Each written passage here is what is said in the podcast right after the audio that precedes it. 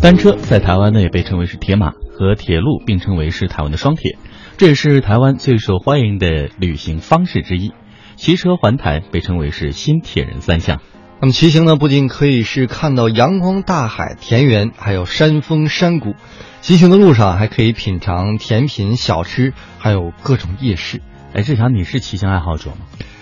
我是骑行通勤者，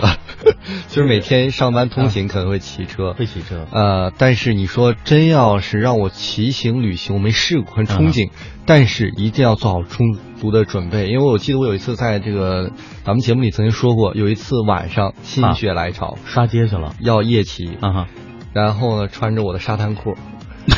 你讲过，然后下来的时候你只能叉着腿来跳着走那种，是吧？对，因为专业的那种是裤啊有，个它是有护个垫的垫子的，对，啊我这没有啊，里面还都是网儿。昂，然后磨的那个大腿可能是骑去的时候，因为是一个折返路线，去的时候特别开心，我一下啊飙到了建国门，哎呦，再回来在的时复候，兴门到建国门，啊真是一把鼻涕一把鼻涕一把泪有，十有有有有十有十公里吧，差不多。有十公里。但是就是如果说准备充足的情况下，嗯，而且跟几个一定是特别好的朋友，连玩儿带闹的一起去环岛游，嗯我觉得是我很期待的，因为我很期看待最近的一期，呃，《极限挑战》就是这样一个嗯哼旅行，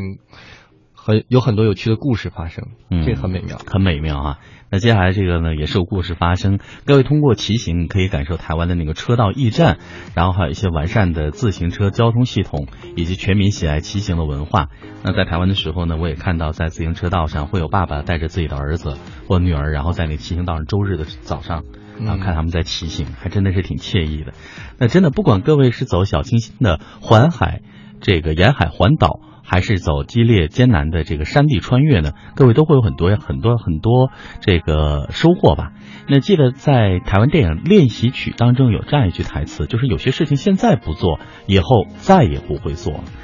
这还真是。所以呢，在接下来的新教台湾单元呢，我们来听记者亚萍对于吉林梦想家大陆首发团的访问，一起来感受一下环岛骑行的乐趣。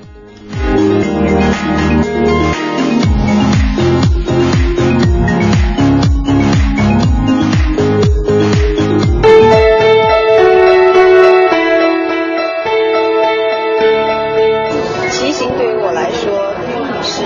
对自己的身体还有内心一个对话的过程。觉得骑车让我变得更自信了，也更坚韧了。今天我过了寿卡了，我的信心就开始有了，然后开始下坡。从此以后，我爱上了下坡。这次环台呢，骑行呢，大家也都收获了很多，有美食啊、美景啊，还有朋友。啊我们看那个太平洋就觉得哇好美啊，然后到了寿卡上面看到是哇这个天都好蓝呀，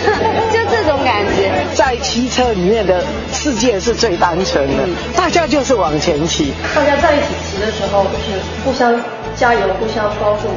在骑不动的时候都会打气，所以说会骑的一点都不会累。呃，下次我还是会过来环岛。我觉得骑车呢会是很快乐的事儿，走路太慢，跑步太 累，